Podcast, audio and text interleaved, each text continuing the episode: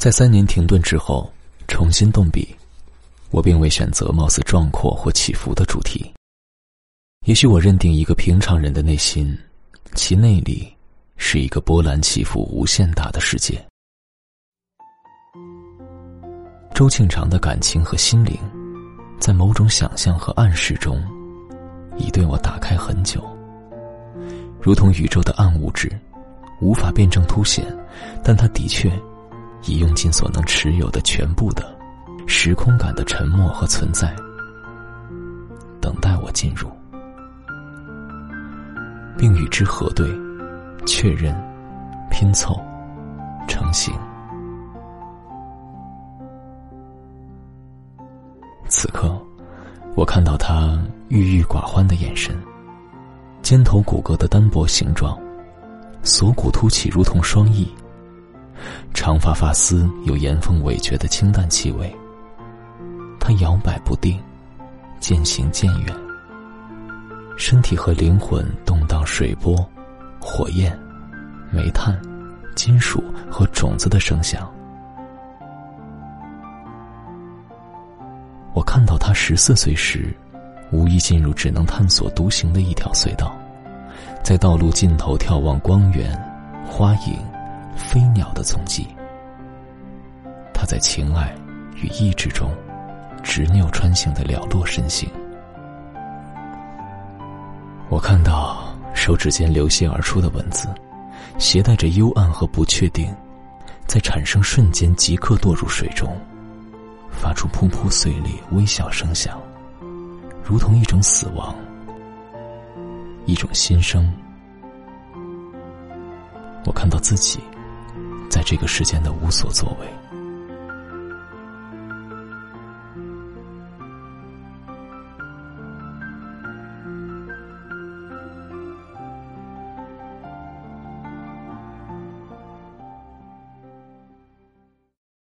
我清楚意识到，在这样的时刻，自己，一个异国他乡的陌生女子及她的记忆，一个想象虚拟之中的年轻女子。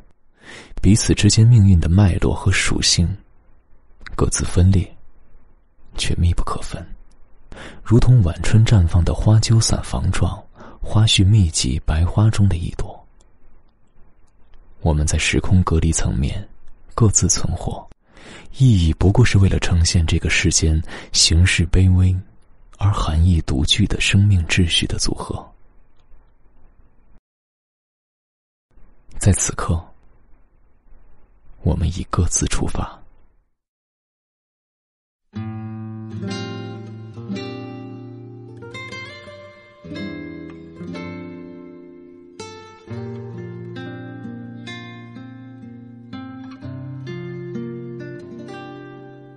周庆长很早时就意识到这样一种个人处境与命运秩序互相接应的荒诞感，这使他选择和行进事物的意识归于严肃。并最终在人群中成为一个面目神情总有倔强之意的女子。她认定道路持有方向，或者，如同她的女性朋友菲欧娜所言，朱庆长不合时宜，但也许偏狭却异常坚定。他的确拥有自己认定的根本，并且不交换，不放弃，不怀疑。不推翻。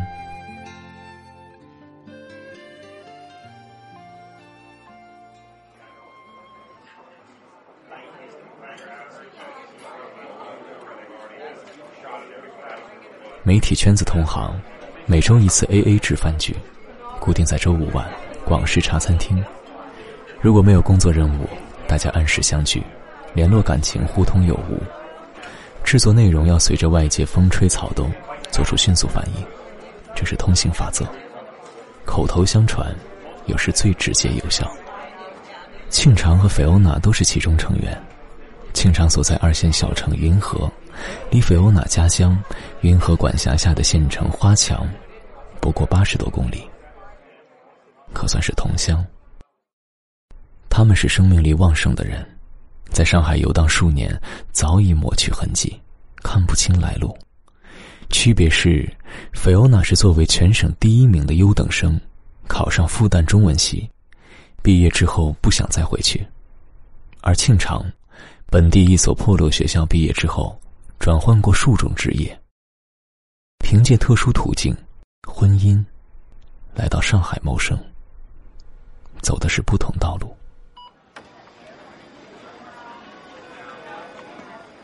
菲欧娜在一份销量庞大的时尚周报工作，采访对象多为成功人士、电影明星、艺术家、商业精英、知识界权威、政府官员，出入名流圈子、各种私人会所、俱乐部、奢侈品专卖店、高级酒店、画廊、派对和盛会。兜转一圈之后，脱胎换骨，截然不再是在县城度过人生最初十七年的憨实少女。成为大都会摩登女郎，性格生辣活跃，学历和业绩可圈可点。唯一不足，只是身份证上奇突的县城地址。这个地址，与现实生活已不再发生关联，却是他最为确定的历史核心。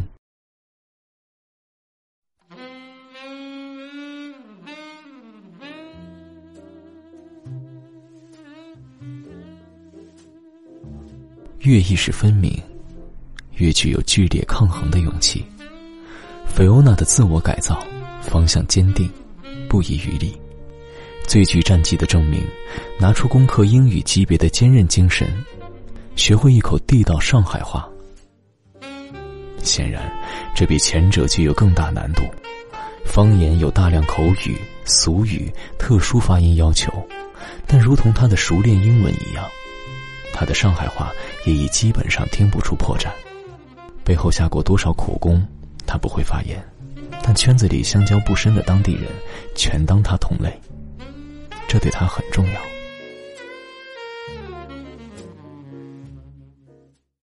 他认为重要的事情，庆长都觉得次要。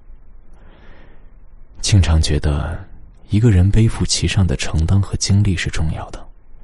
那正是生命光源滋生的来处，他注重着光源映射在身上的参照，这样，才能对照呈现轮廓清晰的自我。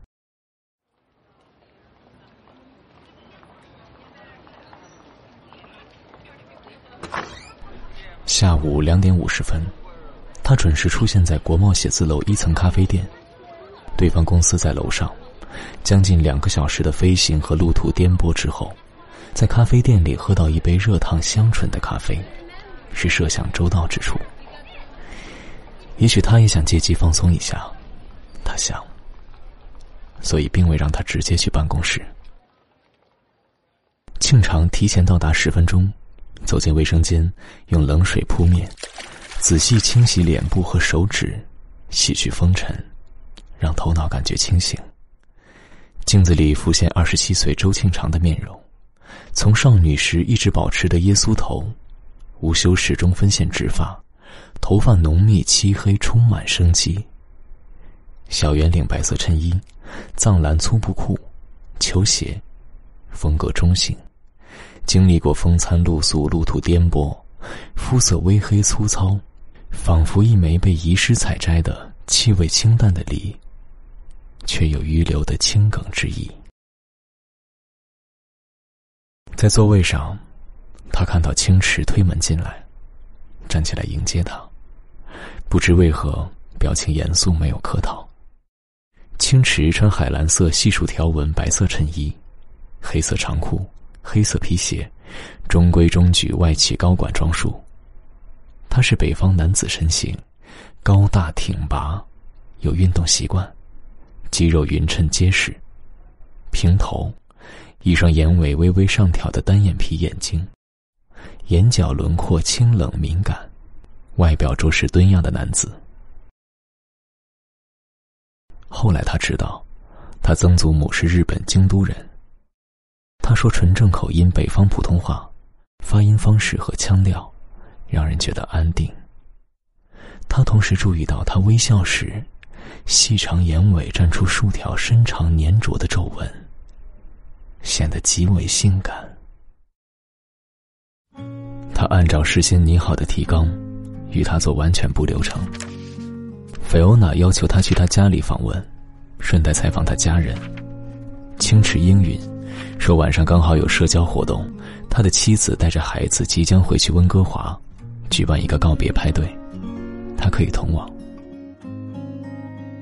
大概有几分钟出神，他心里出现一颗空白，智性停止流动，眼睛看着窗外深浓暮色。